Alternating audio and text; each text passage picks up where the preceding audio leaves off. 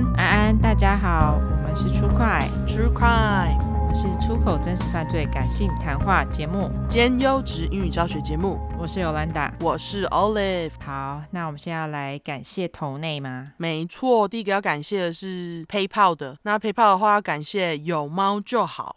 还有台中的 Can K A N 哦、oh，OK，对，那网站的话呢，要感谢来自马来西亚默默刷着第二遍 Podcast 的无名人士，这他留的。OK，好，谢谢你喽，感恩，感谢你们的投内，对，希望大家能够积极投内，好吗？谢谢，对，感谢。接下来我们就来念留言。好，第一个是来自于养着天蝎女儿的地方妈妈。OK，标题是“我是那个爱跑韩国的比卡奇异果的妈妈”。啊，比卡奇异果的妈妈？嘿，他妈妈有在听哦。真的哎，哦，真是。对，是不是很可爱？对，女儿跟妈妈一起。他说：“我女儿买新 iPad 给我当母亲节礼物，唯一的要求就是开箱马上来五星留言。”好可爱，好可爱，拿人手短的妈妈，当然马上完成任务。我女儿遗传到我爱看犯罪相关，她介绍出快给我以后，我每次听你们两个讲故事跟对话，刮胡，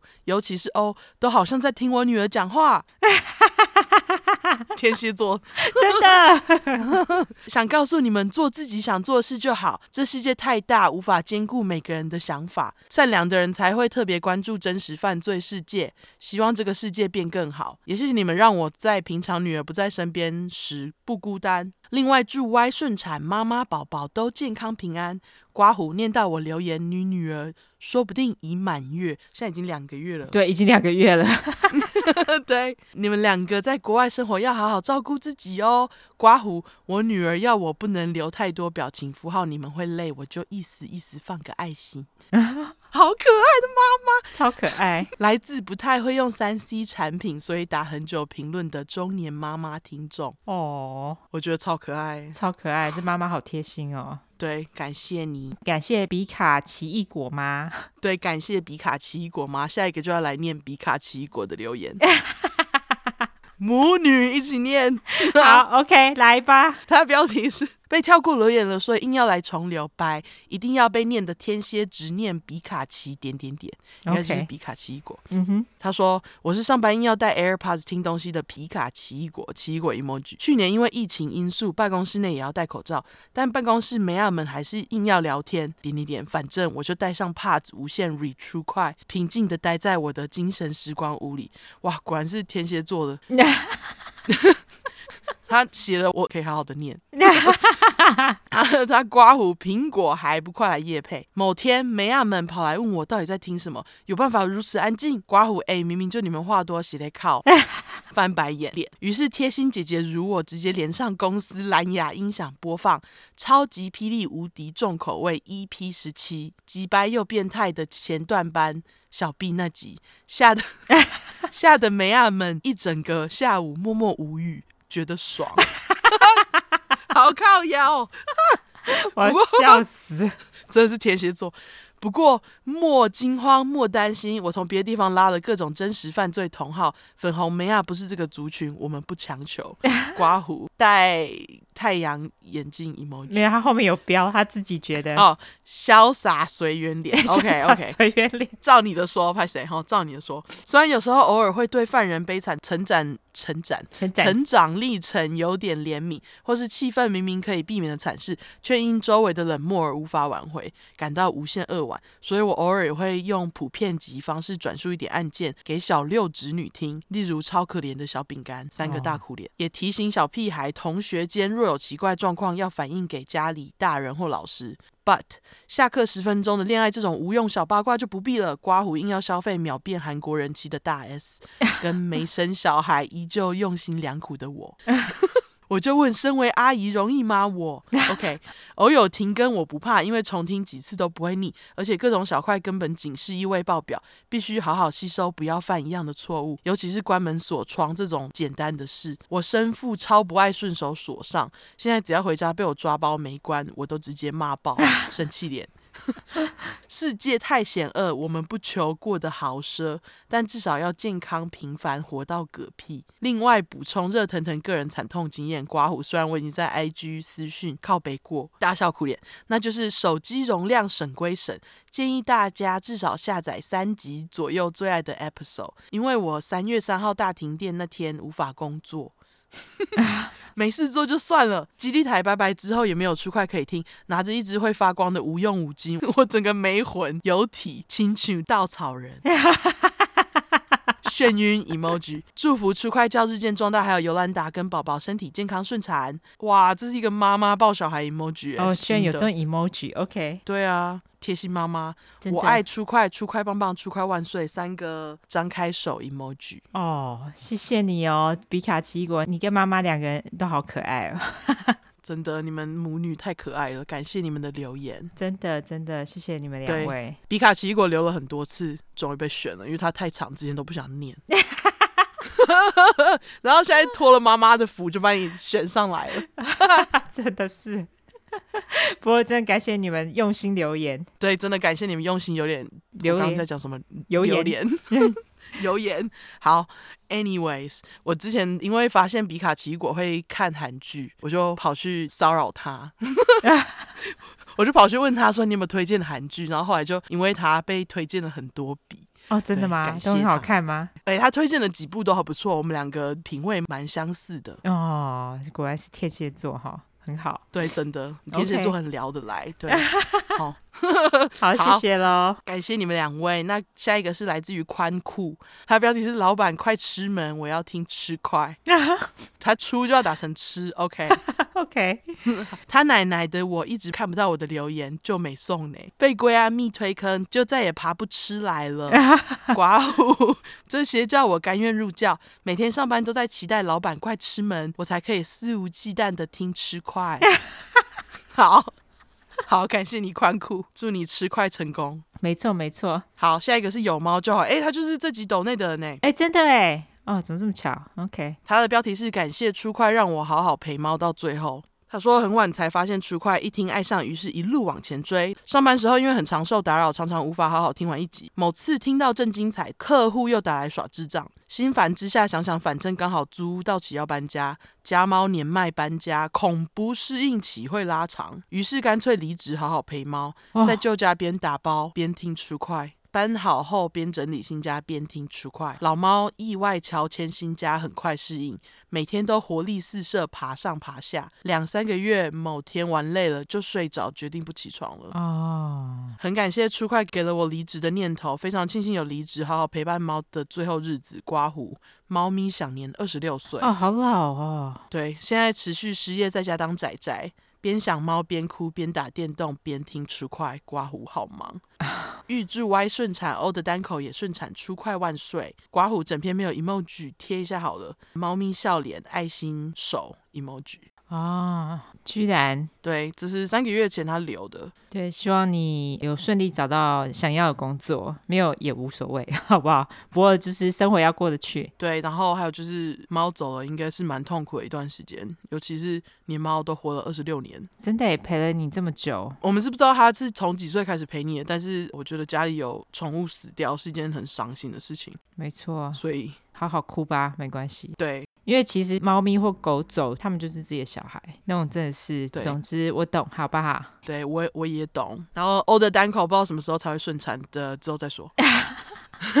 OK，感谢你，感谢你喽。那下一个是来自于乱码，好，I D N E N D K J X M W H S J。OK，绝对是乱码。对，他这应该是乱码，但是他的标题是女朋友被推坑后都不理我，水汪大眼脸。因为同学被确诊的关系，居家隔离，只能疯狂的重复听你们的大小块，度过这无聊的隔离时间。顺便发展下线给我女朋友，结果他太入迷，都不太接我电话了。我到底该哭还该笑？两个大笑哭脸。不过我们只要一聊天，都在疯狂的嘴那些杀人犯，真的太可恶了。恐怖屋的案件真的害我听得心揪疼。也希望你们 Podcast 能越来越多人收听，越来越红，大家一起骂杀人犯吧！三个大笑哭脸。没错，感谢你。女朋友不理你，这是可以理解的。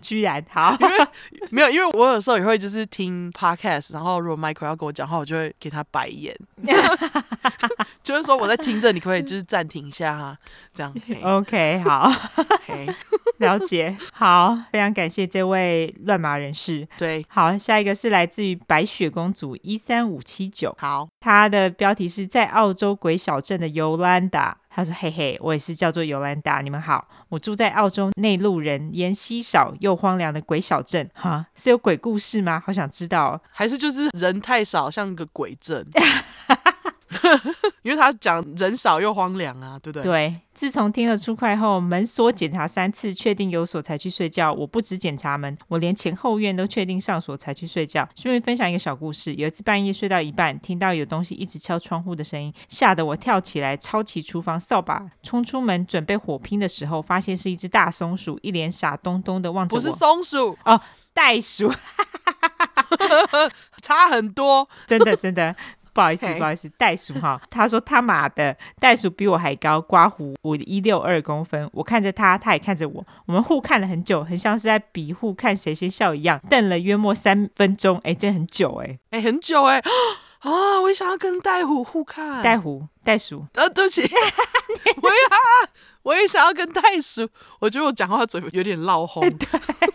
对 袋鼠，嘿，他说我挥挥我手上破烂扫把，试图把它赶走。一边紧张，他会跟我打拳击。刮胡成年的大袋鼠抓整力，被抓会皮开肉绽。顺便科普一下，澳洲有两种袋鼠，一种是大家熟悉的 kangaroo 大袋鼠，一种是当地比较矮小 wallaby，是叫 wallaby 吧？等一下，我马上查。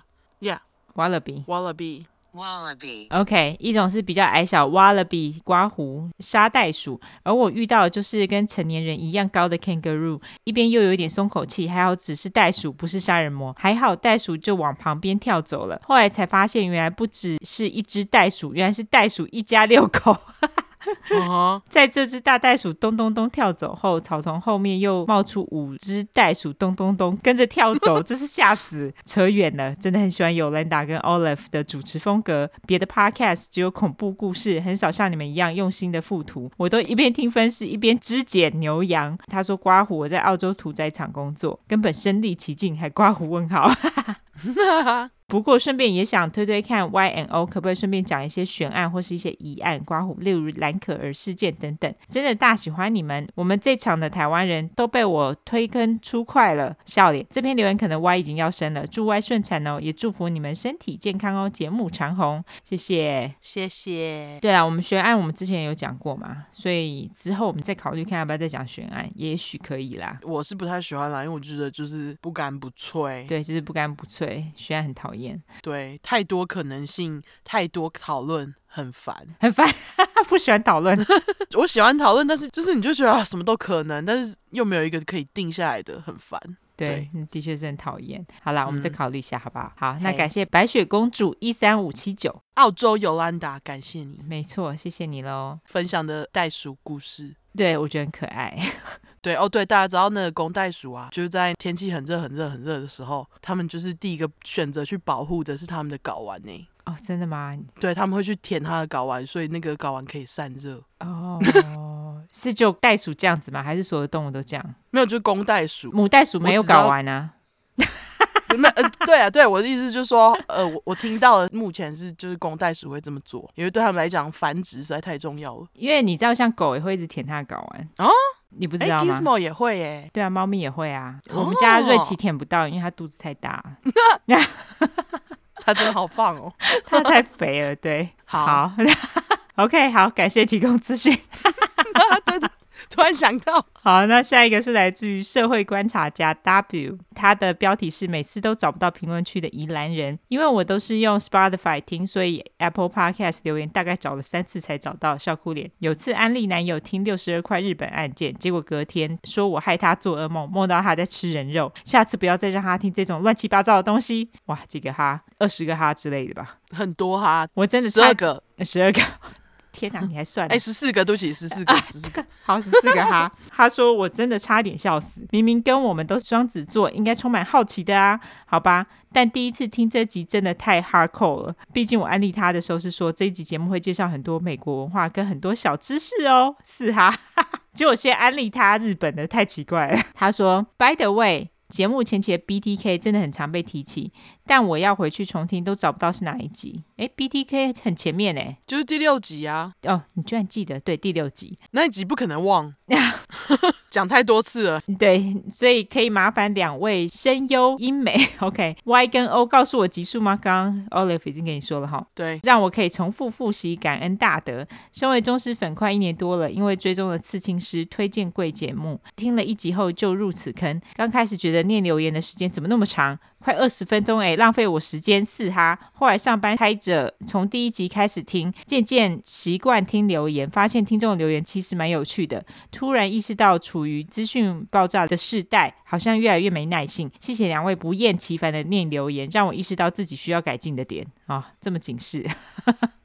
对，我想说你这么认真，OK，真的哎，感谢刺青师们的推荐哈，嗯、我们真的好多刺青师的听众，感谢你们，非常感谢。对，好，下一个是来自于浪浪，OK，我是一大堆 N，对，一一堆 N，L U。然后不知道几个 N，十六个就说十六个，十六个就是十六个，好 不想数了。好，标题是用生命的力量拉下线，工作都没有那么认真，大笑哭脸是说有 PayPal 以外的抖内方式吗？我被盗刷过，这辈子不敢再用了，一行清泪脸。好奇怪，在台湾的 PayPal 好像很容易被盗刷，我们网站可以投内哦，嗯，网站也可以刷卡，照理说应该是不会被盗刷啦，对对对，你可以考虑一下到我们的网站，好吧？我们也比较喜欢网站的投内，其实因为 PayPal 抽的手续费比网站的还要高哦。对，那大家如果可以的话，就麻烦到网站去投内喽，麻烦大家。对，网站就是直接刷卡，你就不用还要特别去用 PayPal 这样。没错，没错。好啦，那就是非常谢谢大家的投内跟留言，感谢大家，感谢大家。好，那接下来你要纠错吗？对，好，对我要纠错六十五大块。在那个一小时十九分二十三秒左右，就是 Hello Kitty 那块。我说小敏的祖母不知道是奶奶还是外婆那边年纪大，身体出问题。我讲成身体大，年纪出问题，你敢？而且就到现在才有人发现。OK，然后 真的真的对，来帮纠错的粉块还说他在发现之后那段重听十遍。实在有个丢脸，反正在这里纠错哈。对哈，OK，好，对，身体大，哎，不是年纪大，身体出问题。好，总之就这样喽。好，那我就来免责声明喽。好。因为我们的主题是在讲有关血腥、暴力或性虐待的内容，建议有类似创伤或经验的人，还有不喜欢这类题材，你就不要听喽。十五岁以下也不要听好，妈妈带着也不要。那我们会用比较轻松的方式去讲这些故事，并不代表我们不尊重受害者，毕竟案件的内容都很沉重，我们都是开杀人犯的玩笑，对于死者会给予绝对的尊重。还有我们的故事就是充满了偏见，好吗？因为我们不爽就是会骂人，我们不是媒体，也不是警察机关，并没有义务保持客观中立。要听客观中立的人，你们就可以转台啊，或者自己。去找资料，不要再来跟我们靠背了哈。那另外，我们住在美国有一段时间了，所以还是会中英文夹杂，毕竟这是翻译的故事。我们还英语教学呢，优质英语教学节目好吗？有玻璃心的人，这边给你一个警告，我们逮到机会就说中国的坏话。所以，假使你不喜欢我们讲中国的坏话，拜托就不要听了哈。不喜欢听脏话的人。可以直接关掉了，我们就无缘拜拜。那另外，我们如果还有提到任何加害人有心理疾病的话，并不代表如果你今天有相同的心理疾病就会干这些事情。有很多人都有一样的心理疾病，也是充满正气啊。所以，如果我们今天骂加害者，并不代表骂所有有相同疾病的人，大家就不要自己对号入座喽。好，这次我要来讲，我们是我们，不是就我，我们要来讲一下失踪人口的案子嘛。诶，可是我的最后有找到，这样也算吧？呃，对啊。因为你那个本来失踪人口，我的最后也有找到啊。Oh, OK，只是不是活着的啊。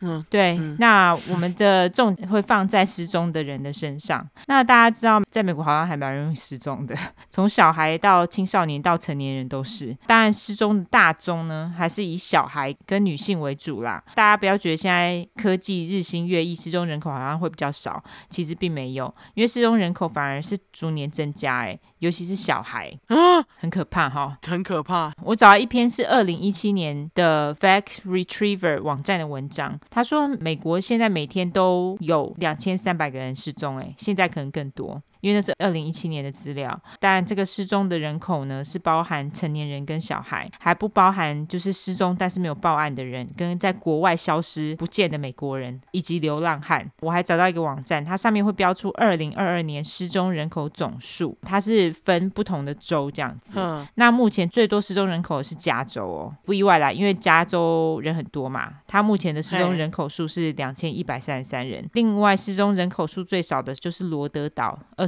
人，我也顺便查了佛州跟奥勒冈州，因为毕竟是我们的州跟你的州嘛。佛州目前是一千两百五十二人，奥勒冈州目前是四百三十二人。以比例来说，我们两个州的失踪人口比例相差不远，是大概多少？一趴还零点一趴？我看一下哦。Oh. 因为佛州目前是一千两百万人口，然后你们是四百多万人口，所以这这样是是比例是多少？零点零零一趴之类的吧？感觉是零点零零多。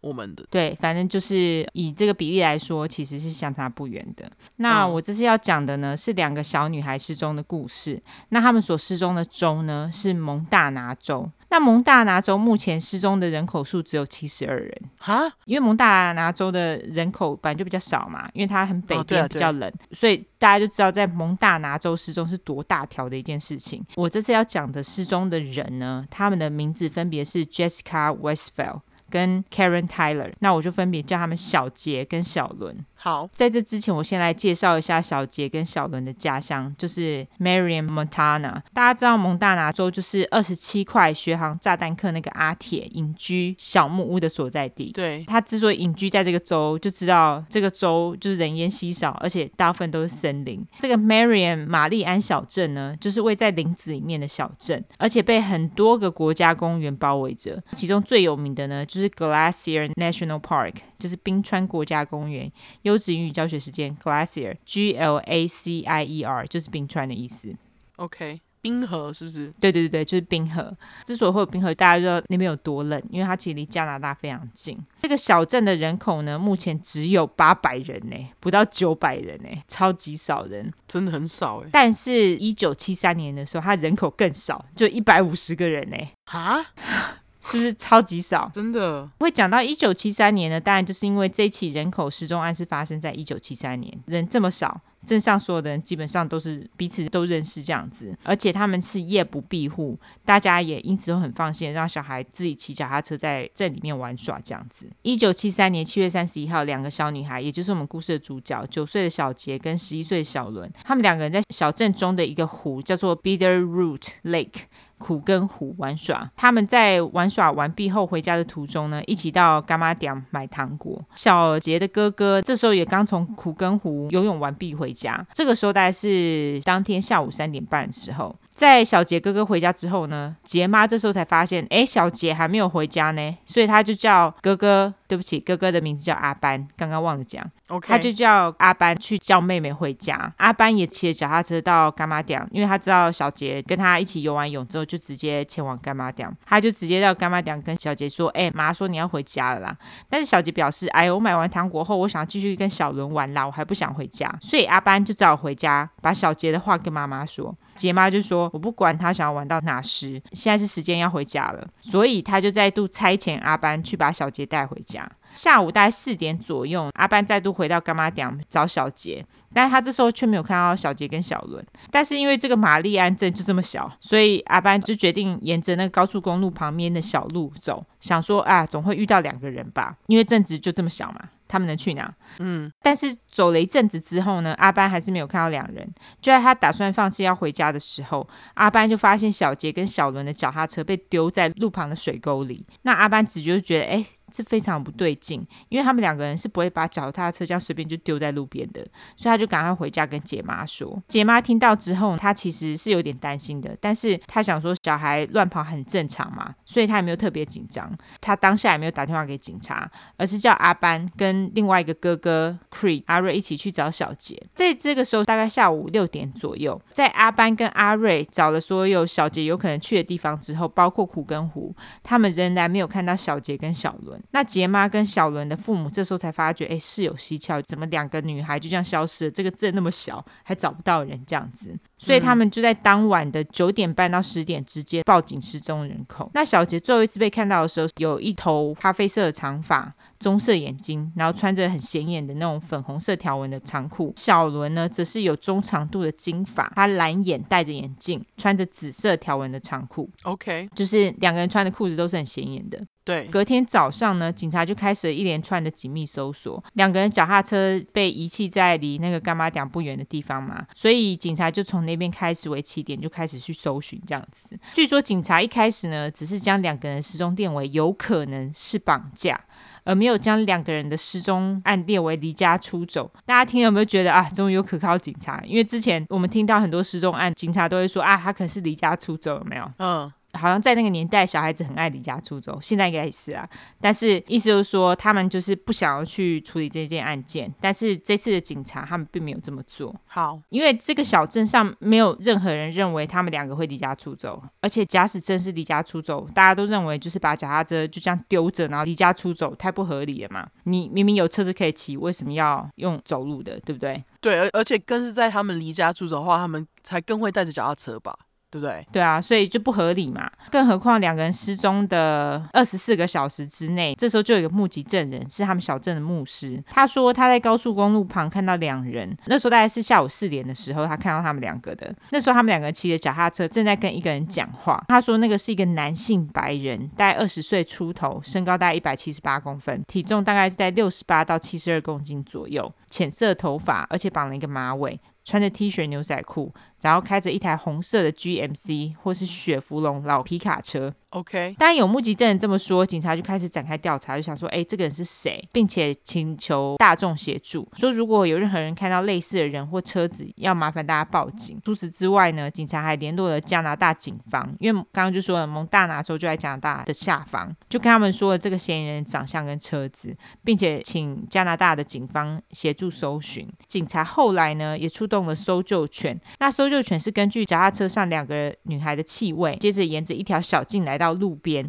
然后气味就突然不见了。所以警察更加确定小杰跟小伦应该八九不离十，是被绑架，然后强行带进车子里面的。嗯、经过了一周的搜寻之后呢，小杰跟小伦的失踪案完全毫无进展。但是因为在面对强大的舆论压力之下，警察就只好寻求 FBI 的协助。FBI 到达了玛丽安镇之后，发现小杰跟小伦失踪的地区地形多山而且广阔。废话，因为在蒙大拿州嘛。对。而且还有很多湿地跟小湖，所以他们就发觉这样的地形收起来真的是非常困难，也难怪警察没有什么进展。除此之外呢，警察还挨家挨户的询问是否有看到不寻常或者其他奇怪的人车等等，也是完全没有任何线索。据说一直到八月三号，当地的居民呢也很热心的提供了上百条线索，因为他们就想说啊，有看到奇怪就马上提供，但是没有任何一条线索是有用的，然后也没有人看到开着皮卡车的年轻人，但是这个却是。警察唯一的线索，所以他们也只好朝着这个方向前进。而且警察说，假使这个开着皮卡车的年轻人跟这两个女孩消失无关的话，他会马上就自己跟警察联络，说：“哦，我有看他们，可是跟我无关。”可是他没有，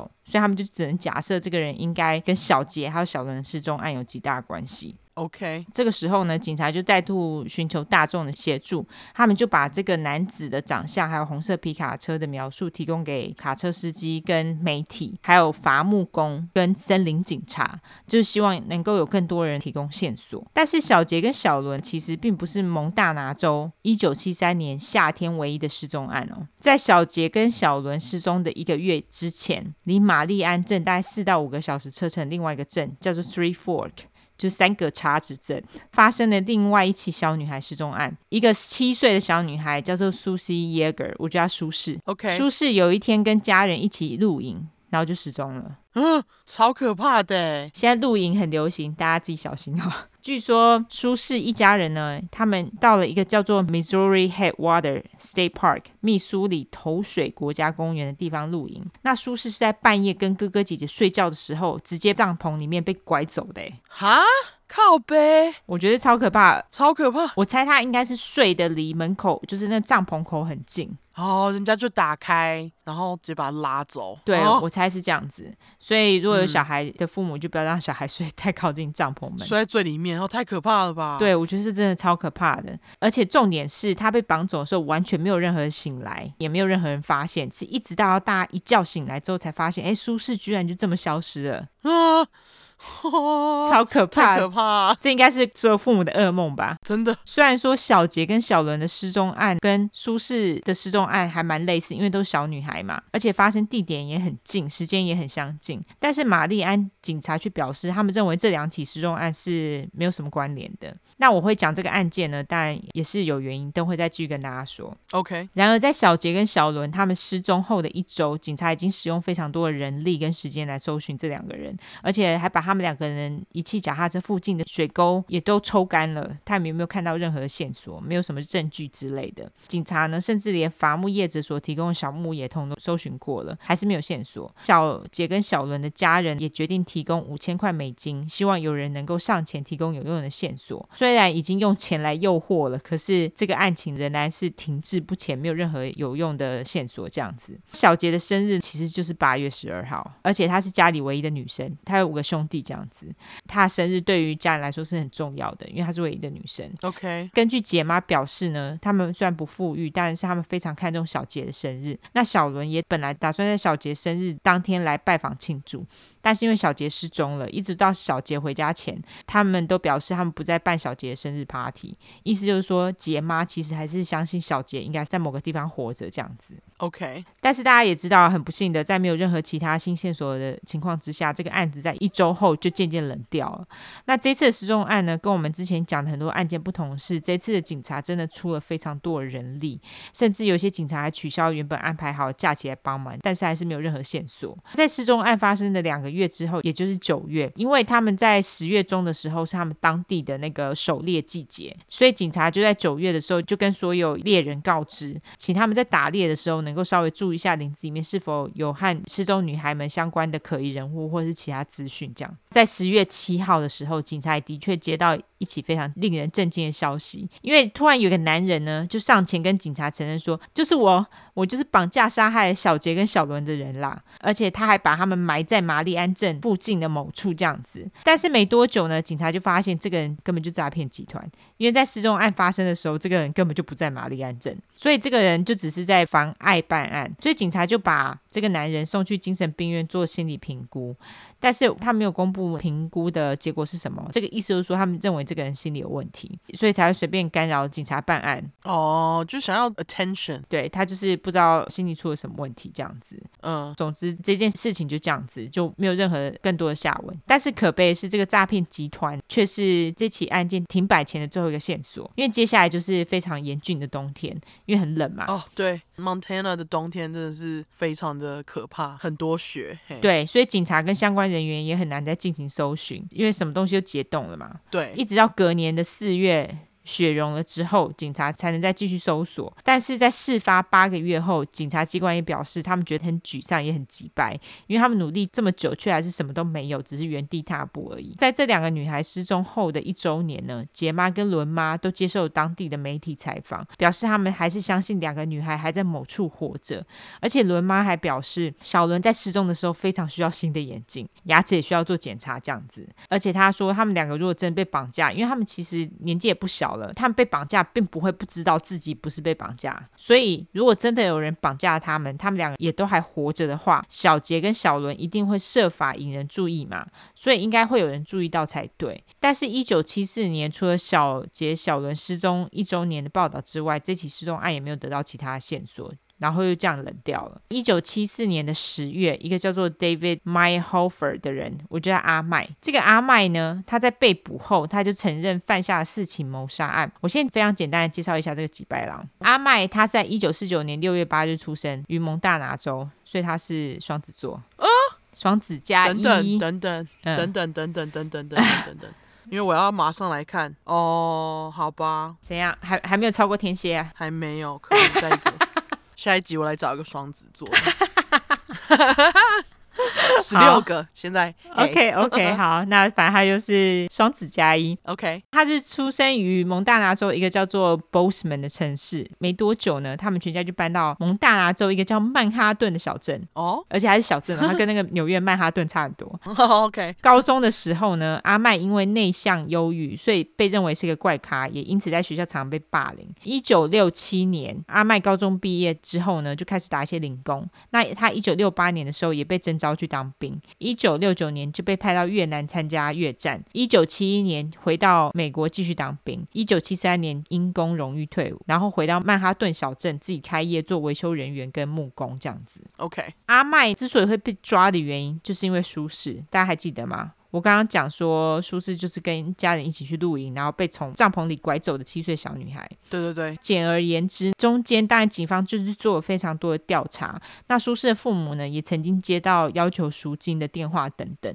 但总之，最后警方就是在做了一番调查之后，确认阿麦就是绑架了舒适的人。阿麦也在咨询之后就承认了，而且他又再承认了其他三起谋杀案。啊、这三起谋杀案呢，分别是在一九六七年，他在桥上用枪杀害了。一个十三岁的男孩叫做 Bernard Pullman，还有一九六八年，他用刀杀害了一个十二岁的童子军 Michael Rainey。接着就是一九七三年的舒适，据说他在绑架了舒适之后呢，因为舒适一直反抗嘛，所以他在绑架后没多久，他就把舒适给杀了，然后分尸，把头藏在某个屋子里面之后，将其他的部分分尸火化，然后把骨灰撒在不同的地方。God，一个七岁小女孩，她这样对他，真的是，真的是。接着呢，阿麦就在一九七四年，就是他被捕的当年的二月，绑架并且杀害了十九岁的 Sandra smolligan 小山。据说阿麦是因为求爱不成就绑架了小山，然后而且杀了他分尸，哎，有够玻璃心哎！求爱不成就要杀人家，吃屎吧！完全真的是莫名其妙，好不好？他后来呢也是用处理舒适的方式来处理了小山。小山失踪的时候，警察也马上就锁定了阿麦，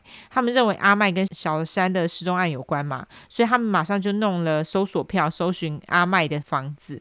警察呢，也在阿麦的房子内部找到非常骇人证据。他们在房内找到人的手跟几根冰起来的手指，那这些都是属于小山的。嗯，不知道他这些是要干嘛。除此之外呢，他们还在屋内找了几双沾了血的靴子跟血衣。那我之前就说过了，玛丽安镇的警察他们并不认为小杰跟小伦失踪案跟舒适的案子有关嘛。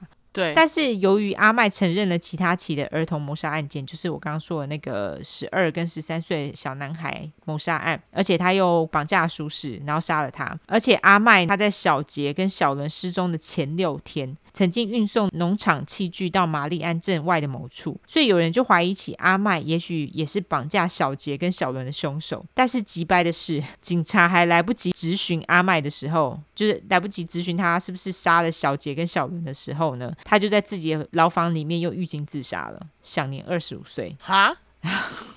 是不是很急掰？这就跟悬案差不多。那当然，他犯案的动机呢，也因此无从得知。除了知道那个十九岁人是因为他求爱不成之外，不知道为什么他要杀小男孩跟绑架舒适。由于阿麦他在承认他起犯案的时候呢，他其实没有讲到小杰跟小伦的绑架案，所以警察就认为他既然已经承认其他起谋杀案了，没有理由不承认这一起嘛。而且在阿麦他运送完农场器具之后呢，他隔天就回到曼哈顿存了支票，他要在几天后在大老远开五个小时的车回到玛丽安镇，就为了绑架小杰跟小伦，这一点其实有点不合理。嗯，所以警察最终还是排除阿麦就是绑架小杰跟小伦凶手。在阿麦事件过后呢，小杰跟小伦的绑架案就再度冷掉了。下次这个案子在受到注目的时候，就要等到一九七六年的十一月，一个猎人在小杰跟小伦最后被看到的地方约三点五公尺处的林子里，他就看到了人骨跟衣物，于是猎人马上就报警。那警察当然也马上就赶到了现场嘛。警察在现场找到了下颚跟牙齿，还有两件裤子跟两双鞋子，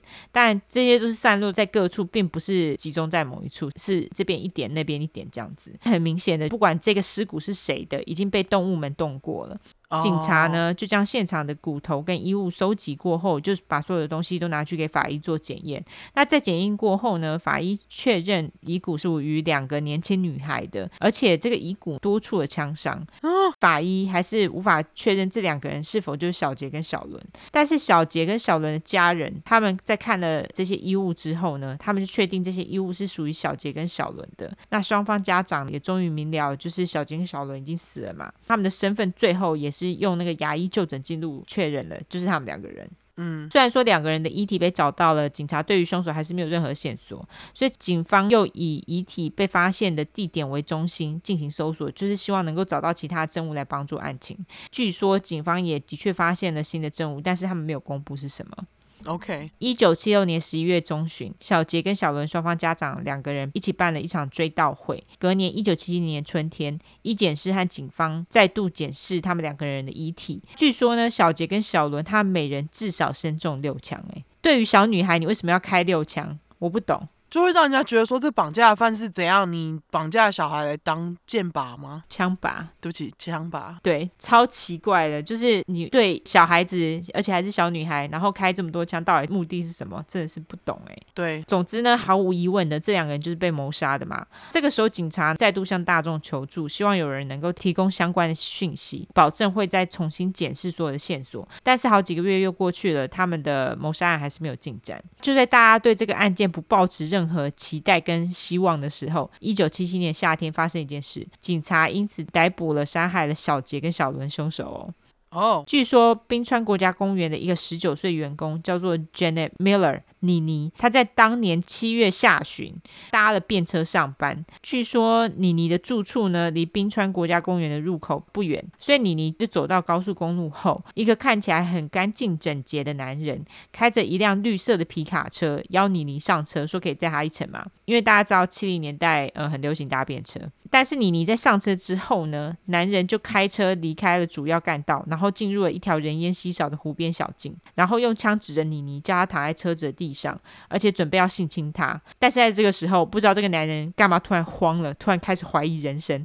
妮妮看到这个男人在紧要关头怀疑人生的时候，就开始利用这个机会跟他说一些人生大道理。讲着讲着，男人就放下了警戒心，妮妮马上跳下卡车，然后头也不回的往高速公路的方向前进，马上就找到人帮忙。这个男人看到了之后，也马上把卡车转头就开走。这个时候呢，妮妮做了一个非常聪明的举动。就是记下男人的车牌号码哦、oh，nice！真的，我觉得能够在慌张之下记下车牌号码是一件非常不容易的事情，哎，这是真的，这是真的。妮妮呢，最终当然也报警嘛。她在报警之后，她在警局跟一个叫做 Larry Miracle 老赖的警长形容这个人的长相跟外形。他说，这个绑架攻击他的人呢，约一百七十五公分高，瘦瘦的，有棕色的头发，而且还戴着一副深色镜框的眼镜。那在听到这个描述之后，这个警长老赖马上想到了一个他认识的人，他觉得妮妮讲的这个人的长相也跟他太像了吧？这个人呢，大家都叫 Randy。我叫他烂猪，好，这个也让老赖非常想吐，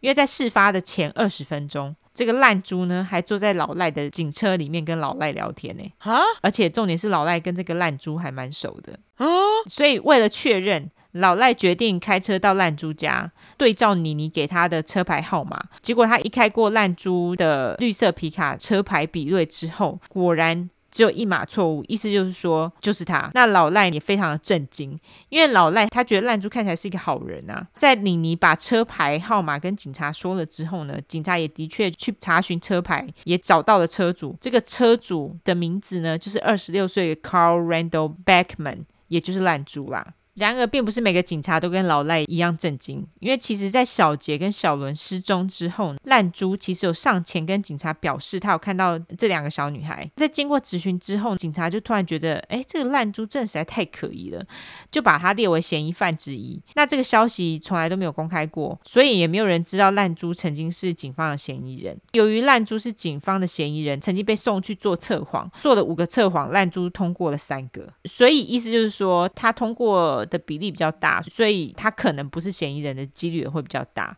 但是警察那时候一直要烂猪提供不在场证明，烂猪却提供不出来。嗯、后来警察就给了烂猪很大的压力，所以他就只好在一九七三年到一九七四年间雇了律师，而且请律师去申请了限制令，不准警察再去骚扰他、质问他，除非警察有实质的证据，才能够继续质问他。但是警察没有，而且他们也没有其他借口再质询他，所以最后就是放牛吃草，只让他就算了这样子。OK，但是一直到了一九七七年，烂猪绑架和性侵妮妮未遂嘛。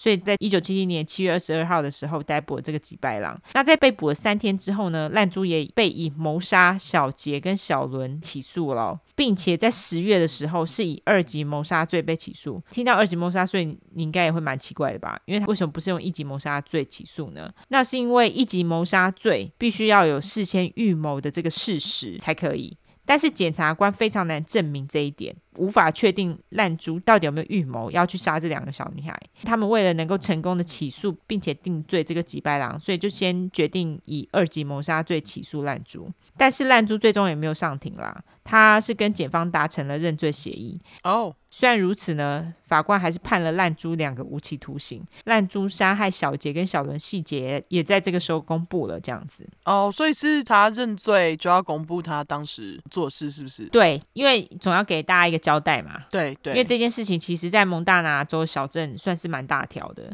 是，但犯案的细节是他自己提供，因为除了他自己之外，没有任何人知道到底发生什么事情。接下来我要讲的东西呢，你可能会听起来觉得有点扯，所以大家就听听就好哈。嗯，烂珠表示，一九七三年，因为他不是住在玛丽安镇，他是住在另外一个地方，他跟妮妮住在同一个小镇里面。总之，他到了玛丽安镇呢，帮他的父母做一些水泥工事。他声称他一直都有头痛的问题，他也因此拿了一些处方签的止痛药。但是他当天呢、啊，他的头实在是痛到不行，所以他就决定停止工作，回家休息。回家休息的时候，他决定用他的点二二手枪射射地鼠压压惊。好，优质英语教学时间，地鼠 Gophers，G O P H E R S。那就在回家的路中，烂猪在高速公路旁看见了小杰跟小伦牵着脚踏车走。接着他就停车询问两个女孩一些在苦根湖钓鱼的问题。这不是很奇怪吗？你干嘛问两个女孩钓鱼的问题？对啊，因为烂猪表示他从来没有在苦根湖钓过鱼。接着讲着讲着，他就说他的大脑的记忆就突然一片空白，他就直接 black out 停电了。在那之后，他就不记得到底发生了什么事。那天他回家后，就好像跟什么事情都没有发生一样。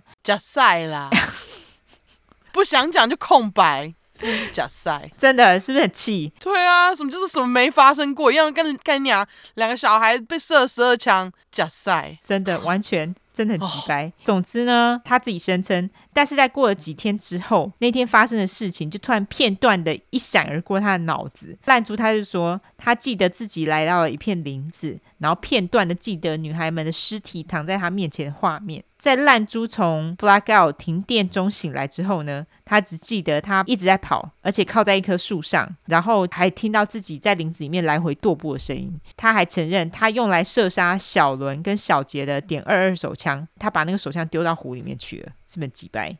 所以这个杀人工具一直到现在都还找不到啊、哦！什么烂细节，好不好？真是他妈有个唬烂的，完全非常唬烂的细节。要我检察官，我就会说你给我回去重写，我们再来认罪。烂透了，气死我了！真的，这超烂的。在烂猪讲了犯案细节之后呢，他却从来没有讲过他犯案的动机，还有小杰跟小伦是如何进入他的卡车的。所以警察对于他所做的口供，但是有所保留嘛。那就像你说的，很唬烂嘛，对不对？对。而且他说他自己突然不记得做什么事情，哦，真的很好用哎。只要说哦，我不记得，然后就什么都不要讲，这样哪算认罪啊？鸡掰。对，那因为由于小杰跟小伦的遗体呢都只剩下骨头，所以也没有办法确认有没有被性侵的这个事实。但是据警方说了，他们认为烂猪的动机应该是出自于性，因为烂猪本来就是为了要强暴妮妮而绑架她的嘛。对，那烂猪从来也没有表示过后悔，或是给小杰还有小伦的父母任何了断，就是也没有跟他们说哦对不起，完全没有。他目前呢还关在蒙大拿州的监狱里哦。小杰的哥哥们跟小伦的朋友们都。都参加了每一场烂猪的假释听证会。从一九九一年到二零一三年，一直到最近的二零一九年，他们都保证这个吉白朗不会提早假释出狱。脸书上面也有一个粉丝页，叫做 Keep Jessica and Karen's Murderer in Prison。我觉得应该就是他们家人跟朋友一起弄的。他们在那上面就会一直不停的 update 这个人他下一次假设听证会是什么时候，然后大家就会一起讨论这样子。这个是公开的。他当时认罪协议最后认罪是认多少的刑期啊？因为你知道他跟检察官就是达成那个认罪协议，本来他那个律师是请求法官说能不能给他就是比较低的刑期这样子嘛，嗯，可是法官最终还是判了两个无期徒刑。对，但是我猜他们的认罪协议呢，应该是能够让他提早假释出狱。然后所以他就是急掰，一直去上诉，一直去上诉，看他哪一次可以成功就对了。呃，他其实没有上诉，但是的确是一直有可以提早假释出狱的机会。哦，所以你看小杰的哥哥跟小。小伦的朋友，他们才都会去参加假释出狱的听证会嘛。嗯，如果不去听的话，他很有可能会被假释。他们去听，就是他们要提出抗议嘛。那如果他们不提出的话，哦、对对对，就非常有可能他会有提早出狱的机会。OK，哦，真的是不要出来，快点死在里面，烂。真的，而且关于这个人的生平，我完全找不到，反而是刚刚那个阿麦的生平，我还资料还比较多嘞，所以我觉得还蛮神奇的。我去找了一下，这个人叫做 Flat。叫什么？Flathead Child Killer。对，Flathead。 因为那个是 Flathead County 哦，扁头对，扁头 County 扁头呃，那叫什么呢？扁头儿童杀手。对，关于他其他的任何事迹完全没有讲，就只有你你跟小杰跟小伦，因为他没有承认任何其他的谋杀案或者是绑架案。哦，我连他的生日都找不到，我找半天都找不到。我来看看，Carl Randall，我只找到一个歌手，跟他名字一样，只是 middle name 不一样，叫做 Carl Beckman。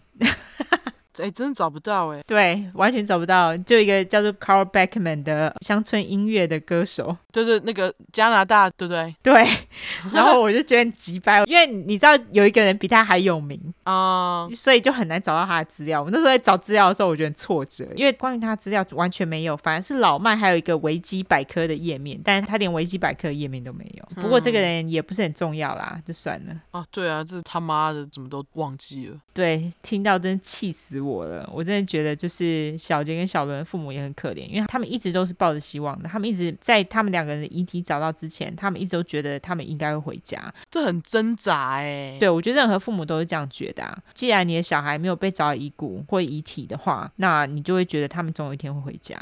真的，真的找到了之后，真的是蛮心碎的。真的，像你这案子拖了这么久，哦，真的是拖很久哎。不过这次警方的确有非常努力的在找，只是我相信蒙大拿州真的很困难啊，它毕竟是在森林里面。对啊，但是哦天哪，好，对，好，那故事就到这边，完。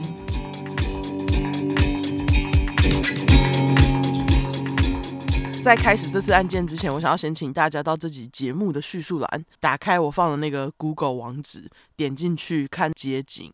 好。看完之后呢，我想要大家记得这座桥，还有这整个场景，因为今天我要讲的故事就围绕在这个位于 Wyoming 怀俄明州的峡谷和一对可怜的姐妹身上。由于通过桥和峡谷的路呢，叫做 Fremont Cannon Road，那 Cannon 是大炮的意思，就是 C A N N O N，所以等一下提到这个地方呢，我就一律以大炮路、大炮桥、大炮峡谷来称呼，嗯，比较方便大家记。吼，好，Hello，大家不好意思，这是补录的纠错，我实在。太眼瞎，我把 canyon 看成 cannon，其实是峡谷路，不是大炮路。不过等一下整集我都是用大炮峡谷，那我们就继续将错就错，这样麻烦大家担待喽。故事继续。那至于这对姐妹呢，也就是故事里面被绑架的人，就是你刚刚说的那个失踪人口。对，他们的名字分别是 Rebecca Thompson 和 Amy Burridge。耳尖的人应该马上就有发现姐妹的姓氏不一样。那这其实是因为他们是同父异父的姐妹。同父异父。同母异父吗？哦，对对，同母异父，对不起，这其实是因为他们是同母异父的姐妹。嗯，Rebecca Thompson 是姐姐，小名 Becky，我就叫她贝贝。至于妹妹 Amy Burrage，我就叫她小美。好，说到小美，让我想到从小到大的红黄纸盒好滋味，香草口味小美冰淇淋。OK。很好吃哎、欸。哦、oh,，OK，好。对，突然想到，好像有一阵子没呼吁厂商，这集又刚好没广告。那个欢迎小美冰淇淋来夜配，没错，欢迎 欢迎，感谢大家。那总之，吉白老名字等一下提到再跟你们说，因为重点是这两个失踪的姐妹哈。嗯。另外，欢迎准备面子，因为今天的案件呢，让鸟妈妈我自己伤心了好一阵子，现在要让大家一起心碎。不知道为什么说到心碎，我突然很想唱那个哦，其实你爱我像谁，就是感觉后面应该要接那句。没听过的鸟宝宝们，这首歌是那个张卫健的歌，《齐天大圣孙悟空》那张专辑的。老天爷啊！对，真的时代眼泪。这首歌名字就叫做《你爱我像谁》。OK，好。连我都不很不熟，我对张卫健超不熟的。你有看《鹿鼎记》吗？韦小宝？呃，没有哎、欸，我我很讨厌韦小宝，所以我没有看。哦，当时我妈有在看，我就稍微看一下。然后这首歌就是在那部片的那个不知道什么曲，主题曲还是什么的。哦，OK，对。不过那个歌词完全是我写故事的心声哎，林夕很会写，尤其是那个一二三四句，什么我什么都没有。只是有一点吵。如果你感到寂寞，我带给你热闹。对，就这这四句，是不是？哦，我什么都没有，只是有一点吵。如果你感到寂寞，我带给你热闹。好，我们出快就是这样。好好，拍谁？这边不是 K 歌节目，不过就是先让大家笑一下，再进入那个 in 的。好，好，好，不啰嗦，马上开始。贝贝和小美从小在怀俄明州的 Casper 长大。那在一九七零年代初期呢，镇上大约有四万多人，跟其他城市相比，Casper 算是小镇。所以等下这个 Casper 镇呢，我就一律用小镇说。好，听说这小镇风非常大，当地人认为这个地方啊，比起称作大风城市 Windy City 的芝加哥，更应该要被叫做 Windy City。风就是这么大，这样。嗯，贝贝的生日是一九五五年六月十九号，双子座；小美的生日则是一九六一年十一月十九号，天蝎座，就是双子天蝎姐妹组合。好，那我不清楚贝妈是在贝贝几岁的时候改嫁的，不过贝贝就是跟着妈妈这样。贝妈总共有四个女儿，其中贝贝和小美姐妹感情特别要好，就是没有因为爸爸不是亲生的而闹不和，这样一家之间相处都非常融洽。嗯，小美爸 A.K.A. 贝贝的继父是在墨西哥工作，所以贝妈就经常带女儿去看他。一九七三年九月二十三号星期日，一家刚从墨西哥回到小镇。隔天九月二十四号星期一，贝贝和小美就回到学校上课。当天晚上差不多九点的时候呢，贝妈觉得有点累，所以就问十八岁的贝贝能不能去帮她跑个腿，去超市买一些简单的食材，因为他们一家刚旅行回来，冰箱都是空的。那乖巧的贝贝就答应妈妈了。同时间，十一岁的小美回家。因为那天他下课之后呢，他就一直跟同学在外面玩，玩到现在才回来。这样刚好要出门的贝贝在小美进门的时候碰到他，就问小美要不要一起去。那因为小美很喜欢零食，所以他就说：“哦，好，那我把东西放好就跟你去。”于是他就开开心心的跟着贝贝一起上了他的车。那贝贝这时候开的车是白色福特 Station Wagon。嗯，优质英语教学时间，Station Wagon 中文翻译是旅行车。根据维基百科呢，旅行车是结合中型轿车就是 Sedan 跟掀背型汽车 Hatchback 的车型，有点算是修旅车的前身这样。嗯，基本上就是说，中型轿车的最后面不是只有那个放东西的车厢，它是车厢变高，直接变成像掀背型汽车那样的构造。还是不懂的话，请去 Google 一下。哦，呃，Station Wagon 就很大的一台车，它是很大一台。呃，我觉得好像在八零年代很流行。对对对，因为它就是整个是很方形的一个车子这样子。对对对，就是等于说，呃，它是一个长条形的。长方形的车，对对对对对。如果有空位的话，我会再贴照片。嗯，那总而言之，姐妹们停好车，就进到超市买了一些食物，只花了十五分钟就离开了超市，准备上车回家。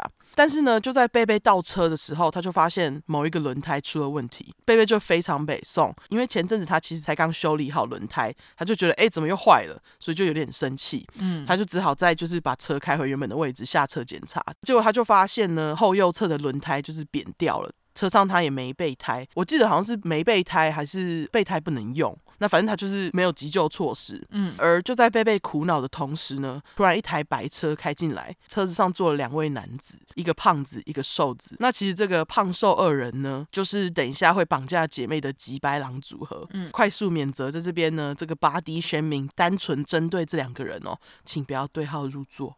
齁。OK，对，总之快速来介绍一下胖瘦吉白狼背景，再继续故事。好，早在他们绑架姐妹之前，其实这两个人就已经是当地有名的作奸犯科罪犯。胖子的名字是 Jerry Jenkins，我就叫他健里，很贱的里。嗯，健里的生日是一九四三年十二月七号，射手座。健里的爸爸是个酒鬼，他常揍小婆、揍小婆、揍老婆跟小孩。小婆 经常揍老婆跟小孩，就是个渣。嗯，建里也因为在这个不健全的生长环境之下，很早就开始接触毒品，后来就进化到在地方上偷车啊、开车超速，甚至是撞人之后肇事逃逸。嗯，插播一下优质英语教学时间，肇事逃逸在英文可以用 hit and run 来说，是不是意外简单？没错，撞然后跑这样。嗯，优质完回来。那听说建里在年纪轻轻十八岁的时候呢，就已经有快要十件被警察逮捕的记录。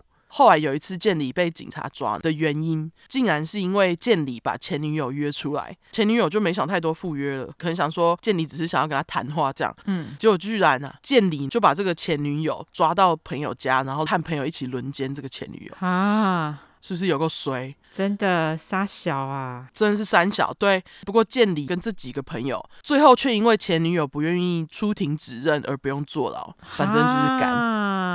真的哎啊！对，基本上这个建里就是像你之前说过的职业罪犯啦。嗯，在建里二十六岁的时候，他不知道用什么方法认识了一个十六岁的逃家少女达西 （Darcy）。嗯，他们没认识多久就开始交往并同居，这样。结果建里这不带套的混蛋，就在三年内把这个少女达西搞怀孕两次。嗯，达西在十八岁的时候都已经生下老二了。啊，好可怜哦。对，那更惨的是呢，达西不止未成年就得当妈，她还得亲自担任起就是养小孩跟建里的重担。因为啊，建里工作态度很差，他经常被炒，在找新工作也不积极。他就算找到了呢，去做没多久，又会跟达西说：“哦，他不想做，然后辞职。”这样，嗯，那整天就是待在家看电视，这样也就算了。达西去工作，他天天在家，也没有要帮忙带小孩的意思，就懒到给婴儿糖果当食物。杀小，OK，是不是就是一个废物这样啊？他是对。那虽然好几次啊，达西都因为健里实在太废，就是试图想要离开他，这样也有曾经真的离开过他们同居的地方，但是后来他们还是会复合。嗯，不过就在建里跑去绑架姐妹那天的稍早，达西就离开了建里。等下再跟你们说原因。好，那两个男人当中的瘦子呢，他的名字是 Ronald Kennedy。Ronald，我就叫他乱裸，嗯，很乱的乱，裸体的裸。OK，好，乱裸是建里的 bestie，也就是最好的朋友的意思。乱裸的生日我没有找到，只知道年份是一九四六年。乱裸跟建里一样，都有一个酒鬼爸爸。不过乱裸比较幸运的是，乱裸妈有离开这个个酒鬼老公，亲自把乱罗抚养长大。据说乱罗妈除了有时候会对儿子讲机掰话之外，并没有其他太过分虐待小孩的记录。不过，这个乱罗就跟建里一样，从青少年时期就开始在地方犯罪，惹是生非。这样，他在十八岁的时候就已经有将近二十个的犯罪记录，就是比起大他两岁的建里，更是有过之而不顾及。这样哦，哎，我刚刚是说而不顾及，对不起，而无不及。好，听说乱罗不知道为什么就是非常厌女，但是这个厌女之人，居然也能找到愿意跟他在一起的人呢。据说在事发当年，也就是乱裸二十六岁的时候，当时老婆是第三任呢，就是娶到三任哦。嗯，那根据第一任老婆乱裸在这个位第一任老婆提出离婚的要求之后呢，两个人分居以后，这个乱裸呢居然绑架第一任老婆，然后强暴她。哈，他的理由就是说他跟这个老婆呢又再次有性关系了，所以这样呢就可以阻止这个第一任老婆跟他离婚。这是什么奇怪的想法？对，然后他还跑去跟法官说，他就说：“哎，我们有性关系，应该不能离婚吧？”就是有够莫名其妙。嗯，另外呢，其实乱裸据说就是参与见李轮爆前女友事件的恶心几百郎之一。不过呢，有另外一个资料说是乱裸的亲哥哥跟建里一起参与的。OK，反正不管怎样，建里跟乱裸呢，基本上就是两个人沆瀣一气这样啦。嗯，一九七三年九月二十四号一早，那这天其实就是呃事发当天早上的时候呢，建里跟达西又因为建里说自己想要辞职，两个人吵了一架。建里就说：“哎，我要去上班。”然后开着车走了。那当时十八岁的达西其实刚生下老二不久，嗯，他下午需要用车去医院接婴儿，所以在建里离离家之前，达西就要他在下午一点前回家。可是过了约定时间，健里却迟迟没有出现。达西原本以为建里是因为工作耽误才会没有准时回家，谁知道一打去当时建里工作的加油站，才发现建里根本就没有去上班，而且他早就已经旷班好几天了。他就是骗达西说他去上班，但他都没有去。无奈的达西只能请朋友带他去医院载小孩回家嘛。嗯，没过多久呢，达西就透过朋友知道呢，原来不去上班的建里是去找妈吉乱罗。嗯，这件事对达西来说呢，就是压垮骆驼最后一根稻草，因为他知道这两个人在一起就是只会搞破坏而已。那对建里耐心尽失的达西就带着小孩回到爸妈家，决定正式离开建里。那在外忙着鬼混的建里当然完全不知道这件事，不过我猜他也不 care。因为这天呢，他就是一直在跟好兄弟乱罗一起喝秘鲁啤酒。当天晚上差不多要九点的时候，喝醉了见里，因为烟抽完了，然后肚子又有点饿，于是就载着乱罗一起去超市。当他们来到停车场的时候，就看到刚抵达超市的贝贝跟小美，马上就注意到留着及腰棕色长发的贝贝非常漂亮。见色欣喜的这两个人呢，就计划等一下要绑架这对姐妹。嗯，那我们画面跳回刚刚贝贝因为车子烦恼的同时，有台白车开进来那边。嗯。刚就说了嘛，开车的两个男人就是见里跟乱罗。他们对贝贝快速自我介绍以后，就一脸诚恳的问贝贝说：“哎，你是不是需要帮忙啊？”然后表示自己车上有备胎，而且就是可能有工具可以帮他哦。嗯，贝贝当下只觉得遇到好人，内心充满感激。殊不知这两个吉白狼就是把贝贝轮胎割坏的人。啊，好鸡掰哦！对，原来刚刚贝贝姐妹进去超市买东西的时候，没有注意到这两个男人停在旁边。嗯，乱裸趁空档抓着刀从副驾驶座下车，直接就往贝贝的轮胎捅下去。那其实他的目的就是要让购物结束之后的姐妹想走走不了，然后他们刺完之后就离开了。等一下呢，就可以装好人出现，这样就可以轻松绑架姐妹，是很鸡白。嗯，是说我不确定两个人之间是谁先提议要绑架他们的，有资料说是乱罗，可是后来乱罗都说是建里。反正他们就是推来推去啦，我觉得两个都不可信。不管怎样，接下来发生的事情，两个人都有参与，所以两个人都有责任。嗯，总之呢，他们跟贝贝说要帮他之后，在后车厢搬了一下，把 Gay 西拿出来，开始假装修理。没用几下，他们就跟贝贝说：“哎，那个我们的备胎好像没气了呢，我们去附近找看看有没有加油站或是修车厂可以充气。”于是就开着车子离开。待在原地的贝贝想说：“哎，可能还要再等他们一阵子。”于是就要小美进去超市接电话，打电话给贝妈报平安，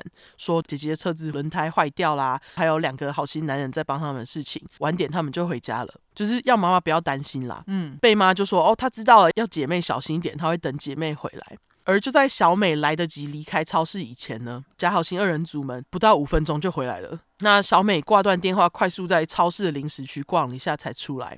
接着，这两个机掰郎就要姐妹快点上车，意思就是说要去那个加油站充那个备胎的气。嗯，姐妹俩也没有疑心，开始走上车。小美是先上车的人。结果这时候乱罗不知道在急三小，他就拿刀架在贝贝身上，要他就是坐进去，这样就是要确保到手鸭子不会飞走啦。嗯，那其实这时候贝贝才意识到，嗯，怎么有点奇怪？这应该没有有点奇怪，应该是非常奇怪吧？都拿刀了，对，就是很奇怪。嗯，那建里跟乱罗起初是跟他们保证说，哎，加油站就在不远的地方，我们开一下就到了。毕竟他们刚刚五分钟就回来了嘛。嗯，然后他就说，哦，我们绝对不会伤害你们哦，什么的。实际上呢，建里只是漫无目的的乱绕，他根本就没有停过。但越开越久，姐妹就有起疑心嘛。都拿刀了，应该有疑心吧？可是他只有对贝贝这样，就他没有对小美怎样，所以小美其实是不知道的。OK，对，他们就是一直乱绕。更奇怪的是，这两个人呢，还一边就是开车，一边喝车上剩下的啤酒，就是边喝边酒驾，非常的危险。没过多久呢，酒醉乱裸转身就抓起姐妹的脖子掐。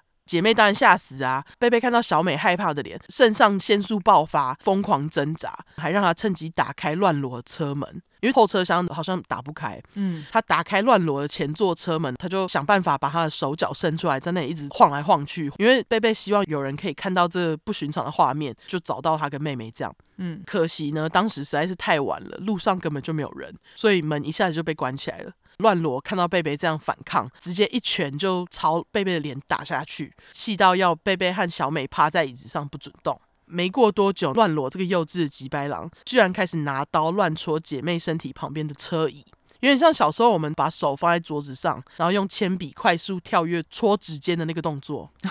OK，但是他是用刀在身体旁边。就很机掰。除此之外，只要姐妹俩问问题，或是说了什么乱罗不想听的话，不是被甩巴掌就是被打。那乱罗看他们这么害怕，就觉得非常开心，因为他很享受贝贝和小美害怕的情绪。接着他就继续骗姐妹说：“哎、其实他们就是帮派分子啦。前阵子哈，有一对开白色旅行车的姐妹撞到他的兄弟，害他受伤。现在他们其实就是要带姐妹去找当时被撞的这个帮派兄弟。然后他还说：哦，刚刚你们轮胎就是我弄的啦，哇哈哈，什么鬼呀、啊？” 对，他就是自己编一个故事就对了，对，他就是编一个故事要吓这对姐妹啦，无聊哎、欸，超级无聊。那听到这边，姐妹们心里当然更是害怕嘛。但是贝贝呢，为了妹妹，还是故作镇定哦。嗯，这边我们不清楚建里跟乱裸车子到底开了多久，不过最后呢，他是把车开到离绑架姐妹的超市约一个小时远的大炮峡谷附近。没错，场景来到最开始要大家去看的大炮峡谷了。嗯，见里先是在大炮桥对面的马路停车，乱罗接着表示：“OK，我的帮派兄弟家到了，还要先带小美出去跟这个兄弟谈。”贝贝立马表示：“哎呦，那我也要一起去，你不能直接带小美走，毕竟满十八岁开车人是他嘛。”嗯，他这时候还跟乱罗说：“哎，不然他去跟兄弟讲也可以，不要单独把妹妹小美带走。”但是乱罗根本就不理他，直接就拉着小美离开了车子。嗯，小美在被带出去之前，还不忘跟姐姐贝贝说了一句 “I love you，我爱你”。嗯，几分钟后，乱罗自己回到车上，他就跟贝贝说，小美正在兄弟家跟他讲话，就是骗他啦。他是谁？就是那个兄弟，就是兄弟。OK。接着建里就把车往前开了一百多，快两百公尺左右。车子停下来以后。乱罗就把裤子脱了，大家看乱罗，OK。总之，乱罗又拿出刀，他要贝贝就范，然后就把贝贝的衣服给脱光。当然，贝贝就一直挣扎嘛，然后他就跟乱罗说：“哎，自己是处女，拜托不要再对我怎样了。”希望乱罗可以因此住手。可是乱罗却更加兴奋，就把他压住并强暴了他。不久后，建里也干了一样的事，我就不说细节了。但是这两个吉白狼都没有带套，非常恶心。嗯，事后贝贝还感谢这两个人哦。他感谢的原因是因为这两个人没有让小美看到自己被强暴的这件事啊。这个姐姐真的是好心疼她，很想抱她一下。真的。那总言之，贝贝接着就在两个吉白狼的同意之下，穿上裤子跟上衣，裤子底下其实没有内裤，因为两个变态表示他们要把他内裤留下来当做战利品。好恶哦，超恶。接着乱罗跟建里就快速使了个眼色，一起来到贝贝的身边，就跟他说：“好喽，我们这就去见小美。”然后就马上一起合力把贝贝抬出车外，然后走了一段路。那当时因为天色非常的暗，贝贝完全不知道自己在哪。建里跟乱裸带贝贝去的地方，其实就是大炮桥，而他们把贝贝带上桥的目的，就是要把贝贝丢下去杀人灭尸啊！当然，贝贝直觉到很不妙，他就不断的踢腿，用力挣扎，这样导致乱裸跟建里呢一直没办法成功把他丢下去。失去耐心的两人气得对贝贝拳打脚踢，建里还掐他，就是想要把他掐到昏迷，然后再丢下去这样。嗯，他边掐他还边对乱裸大喊：“Make sure she's dead”，就是确保他死。嗯，贝贝当下听到他这么说，他就想说，如果要是跟这两个人继续打下去，很有可能他会先失去意识。与其这样，倒不如自己帮他们一把，自己往他们丢的地方倒，这样借力使力，至少这样自己可以是以清醒的意识面对掉下去之后的事。我觉得其实这样有点 可怕哎，因为他不知道他要掉下去是怎样。虽然他是这样想，不过他当时还不知道，就是从桥上到下面之间的距离有多可怕，有多高。因为你刚刚已经看过那个峡谷照片了嘛？对，在这边告诉大侠，从桥上到下面呢，大约是至少一百一十二英尺高，差不多是三十四公尺左右，差不多十一层楼高。哦，有够恐怖。对，所以最开始才要你们去看峡谷图，实在是太可怕了。嗯，那贝贝当然后来就是掉下去了。他先是撞到峡谷墙边的大石头，才被弹进水里面。贝贝因为这个不是直接落地，所以才活着。但是他的屁股部分，因为刚刚的撞击，造成他的骨盆处呢，至少有五处碎裂的地方。哦，超痛哎！对，就是超痛。所以呢，贝贝在水里面也只能靠着上半身的力量拼命爬上岸。毕竟你看，骨盆有五处碎裂。嗯。但是呢，就在贝贝从水里挣扎爬出来的同时，又冷又急的溪水就把贝贝的牛仔裤给冲走。这也导致等下贝贝直到获救，下半身都是光泽的状态。嗯。贝贝从水里出来之后呢，他就马上对着四处大喊小美的名字。不过喊了一阵子都没有人回应。没过多久，贝贝才放弃。身体又痛又一堆伤的他，决定先找个隐秘的地方等待，一边听桥上的动静，天亮再开始往上走。因为贝贝很害怕乱裸跟建里还在附近，如果我发现他还活着，可能会下来杀了他，所以他决定就是先等这样。嗯，那当晚峡谷附近的气温非常的低，低于摄氏五度哦，非常的冷。更何况贝贝下半身还没衣服诶，又在西边，因为西边其实很凉嘛，一定更冷啊。于是呢，他就找了两颗大岩石，躲在这两颗石头之间，屈着身体，抱着膝盖，然后用他的及腰长发包覆住他的身体，就是帮自己取暖，实在是有够聪明。嗯，那在等待天亮的期间，有好几次贝贝都差点睡着，但是他一直跟自己说，要是他睡着了，他可能就会死，这样就没有人可以去找小美了呢。就这样呢，贝贝靠着意志力撑到早上，整个晚上他都有听到车子开过的声音，这也给贝贝一点希望。那他就认为，只要他能够想办法爬出这里，就有可能可以遇到人救他。嗯，不过贝贝低估了这个自己身上的伤势，身上除了到处都是血，还有那个骨盆碎裂之外，脚上也有骨折，就走不太动这样。贝贝就想说好，那他干脆就用手，反正爬就对了啦。我以前就是有出过车祸，然后我的骨盆有裂掉，哦，那时候就已经很难走路嘞，他骨盆碎裂哦。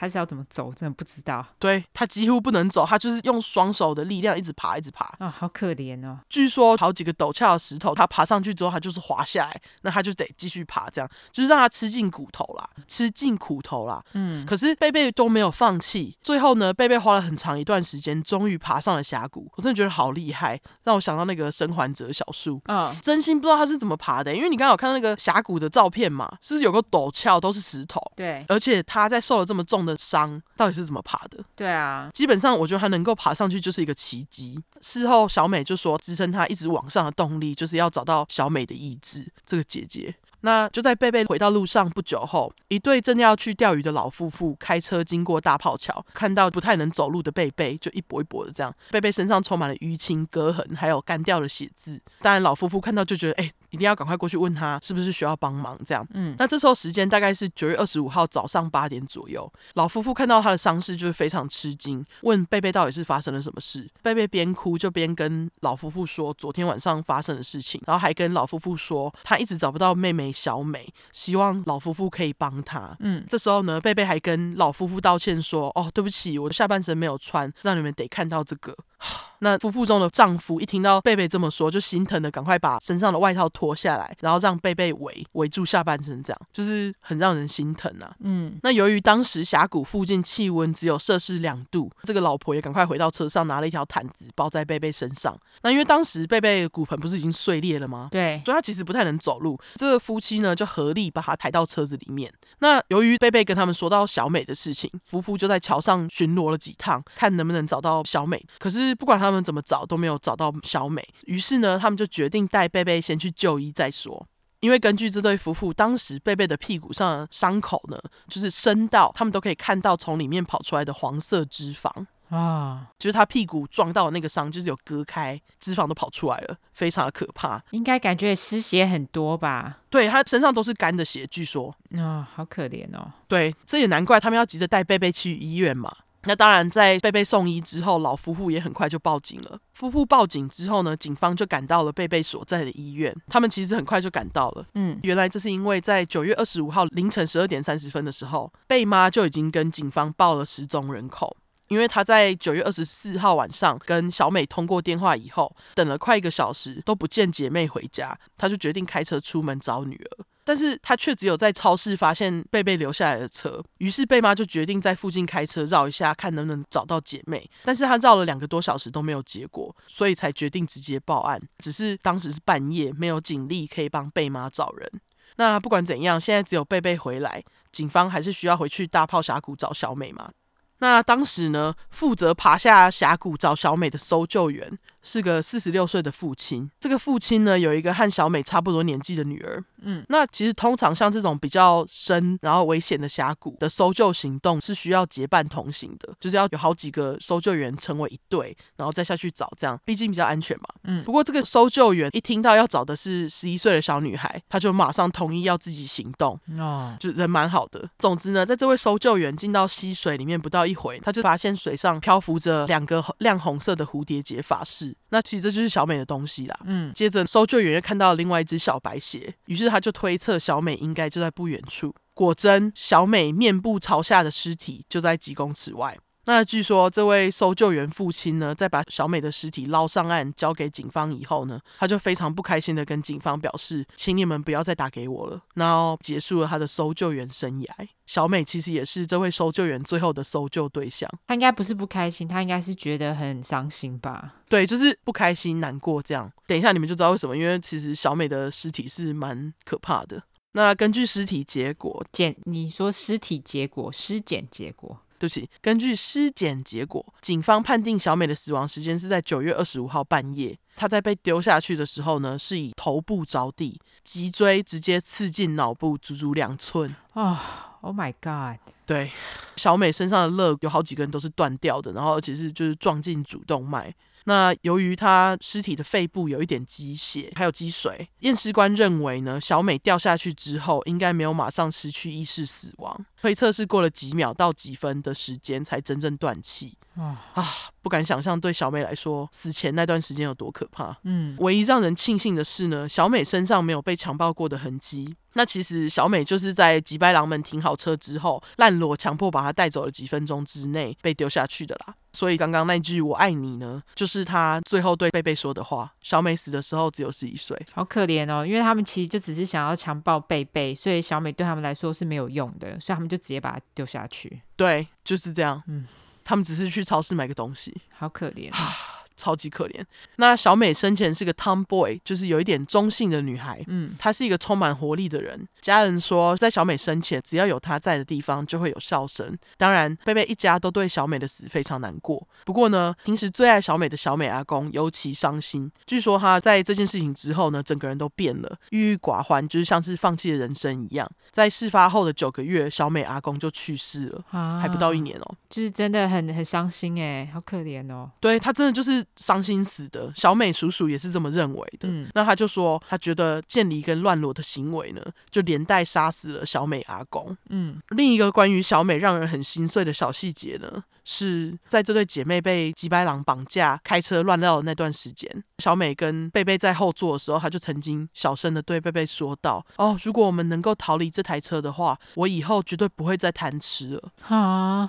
Oh my god！因为他觉得，就是因为他跟妈妈讲完呢，在超市里面闲晃买零食是不对的事意思就是说，他以为就是因为自己贪吃，他们才会被绑架，有够可怜哦，oh, 真的是，对我真是气到想要回到过去甩这两个人巴掌，太气了。嗯，总之希望小美安息。那我们回到贝贝，贝贝在接受紧急治疗以后，他情绪呢就从原本的难过、低落，突然变得非常积极，发誓呢他一定要帮警察找到两个吉白狼。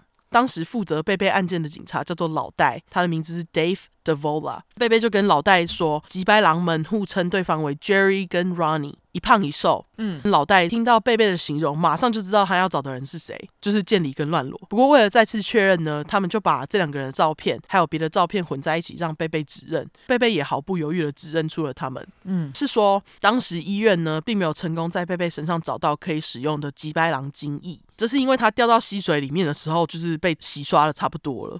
所以他们没有取到可以用的证据。嗯，不过呢，他们倒是在贝贝的左眼找到一只隐形眼镜。那这只隐形眼镜呢，最后就交给警方当证据。这样啊？为什么会在他眼睛里面啊？因为他原本是戴一对，可是掉了一只，所以那个是贝贝的隐形眼镜。对对，那是贝贝的隐形眼镜，就是找到他只留下来的一只隐形眼镜，应该要怎么说。对哦，所以是说可能会在他们两个人的车上找到另外一只吗？哎，你猜对了，等一下就是这样。OK，好，了解。就因为他们想说，哎，贝贝原本是带一副，怎么会只剩一只？就把它留下来当证据，这样。哦嘿，OK，了解了解。对对对，隔天九月二十六号星期三，警方先是在小镇市中心抓到乱裸，后来才在建里的家逮捕他。据说乱裸被捕的时候还很唱秋的跟警察说：“How are you gonna prove it？你要怎么证明我有罪啊？”哦，扒下去，哈哈，这样。他应该没讲哈哈啦，哈是我猜的，嘿，但是他还真的是比较唱秋，因为就像你说的，警方一逮捕他们，就在他们犯案的车子里面找到各式证据，就是贝贝右眼的隐形眼镜，因为他们刚刚找到左眼嘛，对，然后还找到贝贝的内裤，这就证明贝贝曾经在他们车厢里面嘛，嗯，总之建里没有浪费警察太多时间，很快就开口了，不过他几乎都把责任推到乱裸身上，嗯、就是说哦，是乱裸先说要找贝贝一起玩，他才会加入的啦，说好的最好朋友呢。不过我刚刚就说了，他们沆瀣一气，乱裸其实也差不多，把责任全部都推到建理身上。前面才会说我不确定是谁先说要做这件事情，反正他们通通都有责任。嗯，那在案件开庭的时候，贝贝的身体已经恢复的差不多了，他这时候就出庭作证，指控两个罪犯，非常的勇敢。嗯，不过乱裸这个吉白狼居然对着坐证台上的贝贝做出那种手指划过自己喉咙的这个吉白举动，然后还一边嬉笑哦，这样子 OK 吗？对啊。他怎么没被请出去啊？就是法官不会生气吗？应该会吧，很鸡掰哎。对啊，杀小啊。对，就是怎么会有这种人呢、啊？对啊，那当然，他这个举动就是要吓他嘛。嗯，但是我觉得最鸡掰的是，据说贝贝在就医时期啊，他的医药费还不是政府支付哦，是用他们家自己的保险付的，因为贝贝的伤是两废物造成的，政府不用负责。可是，其实，在开庭期间，建理的身体有问题，却因为他当时是在政府的羁押之下，所以看病的费用都是人民的纳税钱在帮他支付的。哈，让他死了就好啦，靠腰，是不是就很急掰？对，不过没关系，审判没有持续太久，不到一年，建理跟乱裸就被以一级谋杀罪、强暴罪、攻击跟殴打罪定罪。一九七四年五月一号，法院正式判他们死刑。但是大家以为这两个吉白狼就这样掰了吗？很可惜，没有。因为在一九七七年的时候，怀俄明州废死刑，结果建离跟乱罗的罪就被改成无期徒刑，甚至还有可以上诉的机会，代表他们有可能会被放出来。不，不行啊！是不是很气？明明明明这件事情就是在一九七四年判的，为什么为什么在一九七七年废死，他们就可以不用死刑啊？对啊，莫名其妙哎，超莫名其妙的。然后这两个吉白狼呢，从这个时候开始，不到几年就会上诉一次，而每当他们上诉，贝贝就会收到法院通知。那只要他看到通知信，那天的悲剧就会再次涌上他的心头。他也因此非常害怕这两个吉白狼，要是有机会出来，一定会来找他，完成杀了他这件事情。可怜的贝贝就因此长期活在这个恐惧当中，好可怜哦！哦，是不是？到底废死废个屁呀、啊！真是气死我了！真是废死废个屁！他们的死刑不应该要被改啊！真是太夸张了啊，很气。那虽然是这样，贝贝还是很认真的想要让生活回到正轨。他曾经在小镇的警局担任 meter maid。meter maid 的意思就是专门取缔路上违规车的警察啦。嗯，Zootopia 动物翻城市这个电影又要再提一次，就是里面那个小兔子女警刚进警局的工作。就那个，嗯，后来贝贝还在当地几家广播电台找到就是专门卖广告的职位，好像就类似公关，不是，不是吗？不是公关，那那这叫什么？Sales？你这样说做公关也会生气哦。对不起，卖广告应该就是 Sales 哦，那就是 Sales 行销。好，嗯，对。那贝贝也在这些广播电台的工作呢，交了不少亲密好友。朋友表示，贝贝是一个非常爱开玩笑的人，经常对他们恶作剧。他也很重感情。据说贝贝从来没有忘记过好朋友的生日，就是一个非常好的人。这样。那根据贝贝的家人和朋友，贝贝虽然很努力让自己表面上看起来没事，但是呢，贝贝其实一直有 survivor's guilt。Survivor 就是生还者，guilt 可以是罪的意思。不过在这边呢，是罪恶感、内疚感这样。嗯，整句的意思就是说呢，他有生存者的罪恶感这样。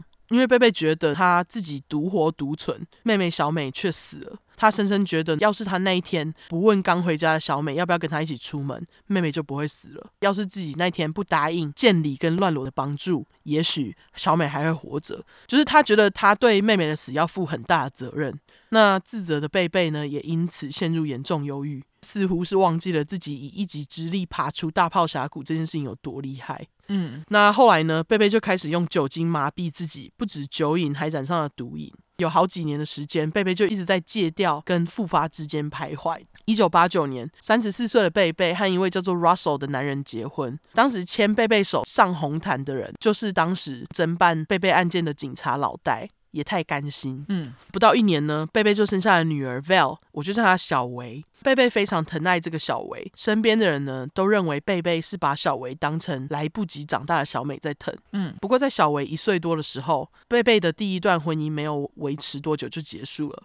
据说是前夫认为自己没办法好好陪伴贝贝，确切是怎样不清楚，反正他们最后就是分开了。嗯，离婚之后，贝贝有拿到小维的监护权。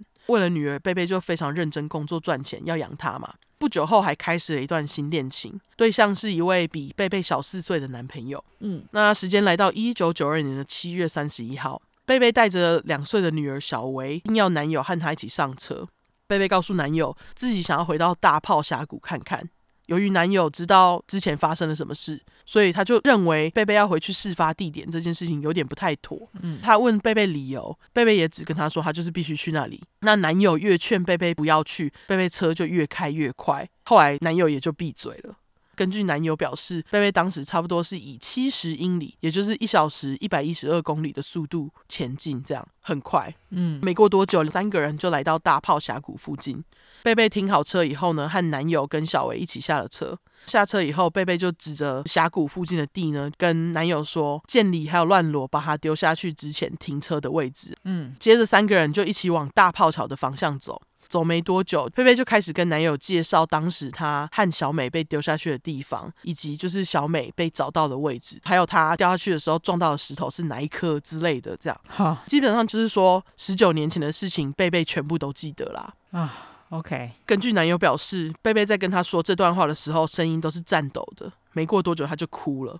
只有两岁的婴儿小维看到妈妈哭，也跟着大哭。嗯，所以男友看到贝贝这样，他就认为说婴儿小维不应该看到妈妈这么伤心的样子。他就跟贝贝说：“好，那他要先把小维带回车上，等一下再回来找他。”贝贝就摸着男友的头发跟他说：“我爱你。”然后表示自己会好好的整理情绪。男友就转身走了。可是呢，就在男友带小维回车上的同时，车子外面传来一声巨响。男友转身一看，贝贝已经不在桥上了。没有人知道到底是发生了什么事。一些人觉得贝贝是自杀，某些贝贝的朋友则认为他是不小心掉下去的。嗯，因为贝贝非常的疼爱女儿小维嘛，应该不会就这样离开女儿才对啊。可是朋友也表示，的确是有非常大几率是贝贝自己跳下去的，因为据说这几年来贝贝有考虑过要自杀。嗯，不过对贝贝来讲呢，这个因为两个吉白狼还有大炮峡谷而开始的噩梦，整整持续了十九年，他一直都没有走出来。嗯，而且三年前，贝贝曾经在怀俄明州发起反对两个吉白狼可以有上诉机会的联署活动，但是最后并没有成功。而且在过去两年，乱裸一直申请上诉，贝贝不堪其扰，戒掉了酒瘾又回来了，好可怜哦啊！是不是？真是可怜死了，这故事气死哎！哦，对，而且就是其实，在贝贝开车载着男友出门之前，她其实是有和男友先小酌过的哦。对，我只能说，我实在不能想象这几年来他有多么恐惧。我觉得那些废死，然后又让他们可以上诉啊，他们到底有没有想到被害人的心情啊？对啊，被害人有多害怕，他们都不知道哎。对啊，到底有没有想到被害人的心情？我真的不懂哎。我了解有些人是冤狱，可是问题是，如果不是冤狱的人，到底凭什么要让他们继续能上诉啊？对啊，尤其像这两个，这是最正确找的，而且他们在绑架这对姐妹之前就已经犯下这么多案了。对啊，真的是啊。哦、对啊，不要跟我说他们会改过自新，好不好？啊，气死气死！那当时代表贝贝小美案起诉两个吉白狼的律师，还在被访问时候说，其实，在贝贝掉下大炮峡谷的那天，乱裸上诉的消息才刚被驳回。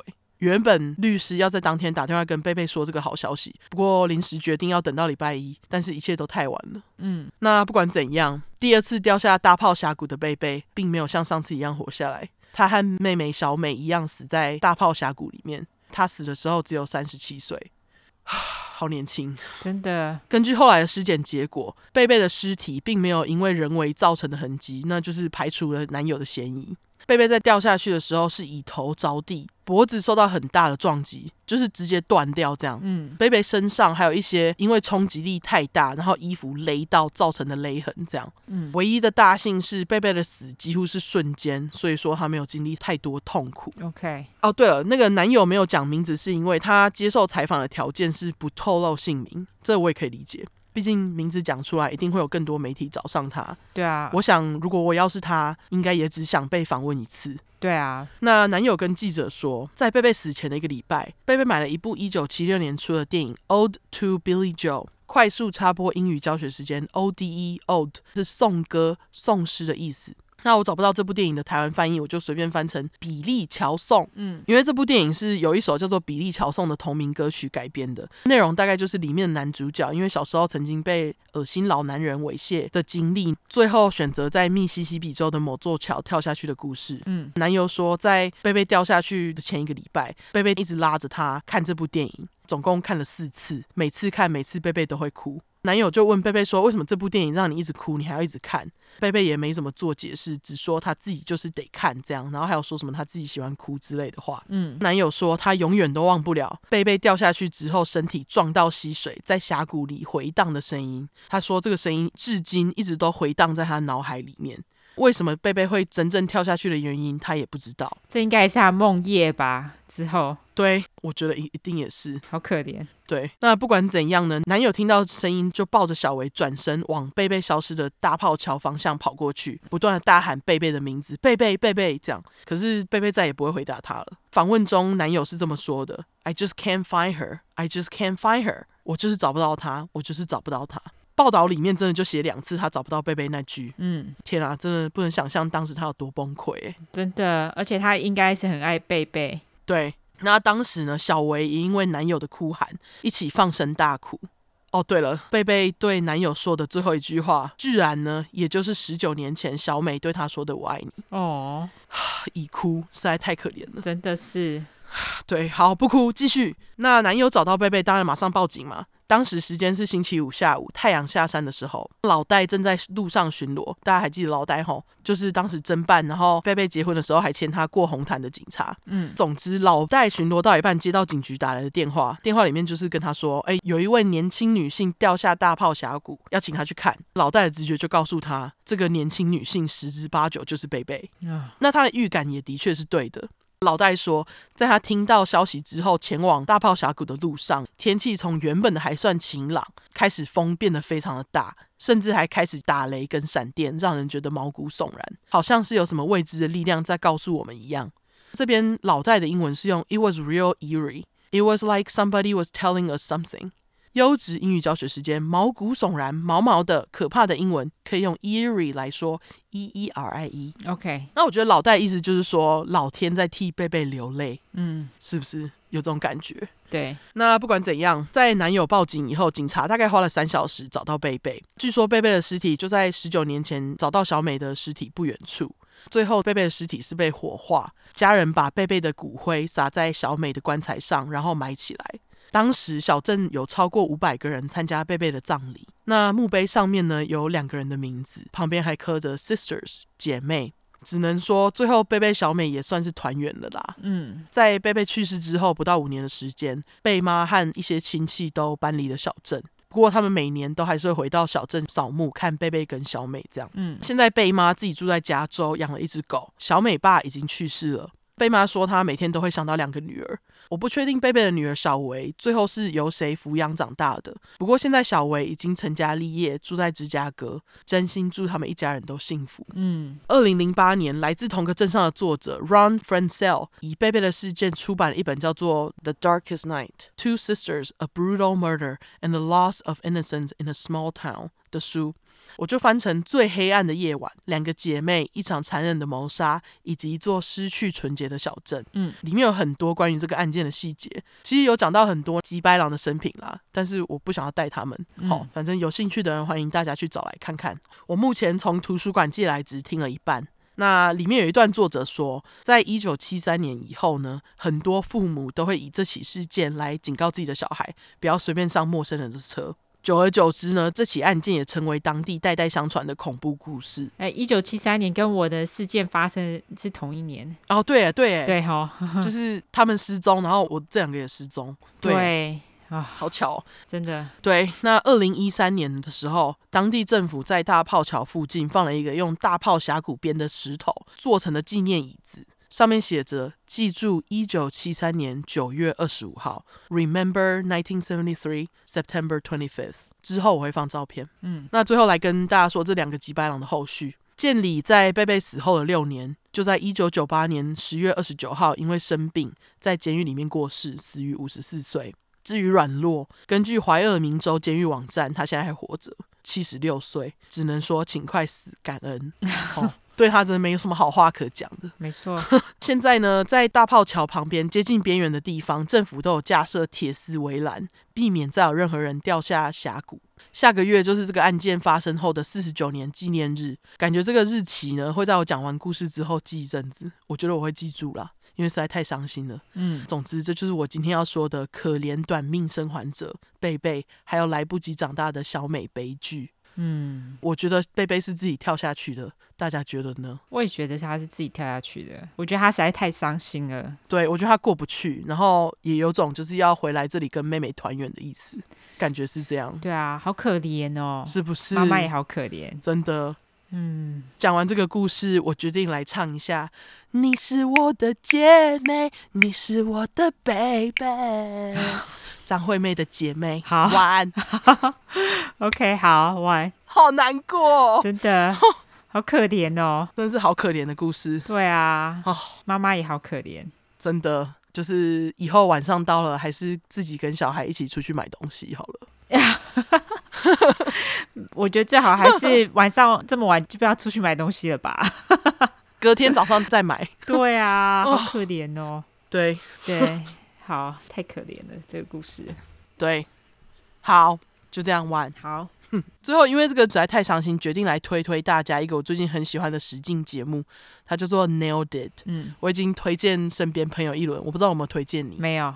可能是因为我觉得你不会喜欢，呃，有可能。其实我真的没有什么时间看电视，对，因为你现在很忙，所以我就没有推你。真的。不过这个实境节目基本上就是每一集他们会请三个很业余的普通人去节目上烤东西，然后就是要在很短的时间做出他们要求的特殊形状甜点。嗯，然后有时候就是什么龙啊，然后有时候是什么烤鸡之类的，就是长得像烤鸡之类的蛋糕这样子。嗯，然后通常三个业余的人都会做出烂蛋糕，所以就是很好笑。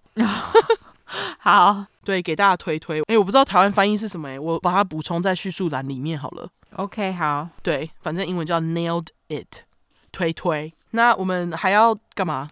证书。对对，好久没有证书了。对，这一次我们的书呢是来自于脸谱出版社，对，城邦的脸谱出版社。那他这次要赠的书呢是叫《破案女神》。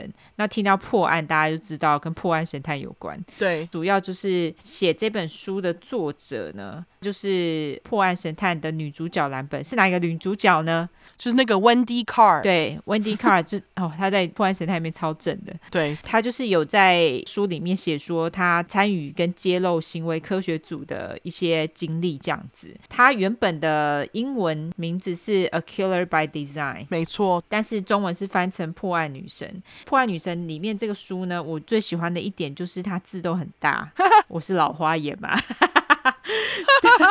真的很大，对，他字都很大。然后他其实里面写了很多他的那个心路历程，然后还有一些他破案的经历，这样子非常推推大家赶快去买来看。当然，我们也会赠书啦。我们要谢谢脸谱出版社这次又跟我们合作，说想要呃赠书这样子。对对对。那这本书里面还有我们提过的几白狼哦，像那个第三集的那个 Coed Killer 女大生杀手，没错，呃，她叫什么名字？哎哎对。然后还有我们第六集讲过的那个 BTK，没错，有非常多的经典，因为毕竟她就是那个破案神探的女主角的原型，所以其实有很多我们讲过的经典几百郎，对对，非常经典，大家可以看看。我们也会把这个证书的活动 PO 在我们的 IG 跟我们的脸书上面，数量是两本。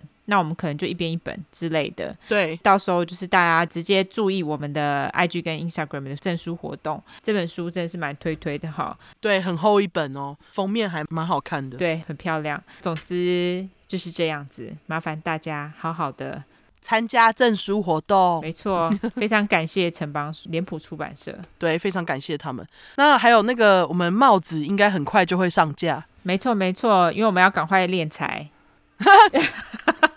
才能付房租，对，很穷，要赶快练财，好吧？对。对，那帽子我们现在其实我们两个都已经有收到第一版的样品，非常的好看。对，那我们在做第二版样品的路上了，那所以请大家注意一下我们的 Instagram，我们会在那里公布。然后在抽书活动的时候呢，会在直播上给大家看。对，没错没错。所以到时候就欢迎大家注意一下我们的 Instagram，上面就会有直播消息，还有抽书的消息，以及帽子的消息。对，感谢大家。还有久违的直播，天哪，好久没有直播了。好，我们要不要来买个酒喝一下？买个酒喝一下。你可以呀、啊，我我呃，你不行吗？我只能喝一点点，所以还是算了。哦，好吧。对，好，好，那就先这样子喽。大家再会。呃，还没大家再会啦，没有、那个。对，对不起，很想要走。对，明明就没有录很久，你要去哪？那个担心小孩，这就是妈妈。好，哦、好，呃，那最后我们来社交软体一下。好，我们的社交软体的话呢，就是脸书跟 Instagram，只要搜寻出，只要搜寻出块，出来是出十块块。只要搜寻 True Crime，出来的出十块的块，后面就是 True Crime，英文的 True Crime，T R U E C R I M E。如果只想搜寻英文的话呢，就是两次 True Crime，T R U E C R I M E，T R U E C R I M E。没错，那如果喜欢我们的话呢，就麻烦给五星评价加订阅哈。更喜欢我们的话呢，麻烦大家多多投内喽，好不好？好，那就这样子哦。对，好，很想走的妈妈可走了，拜，再会，拜拜，拜拜。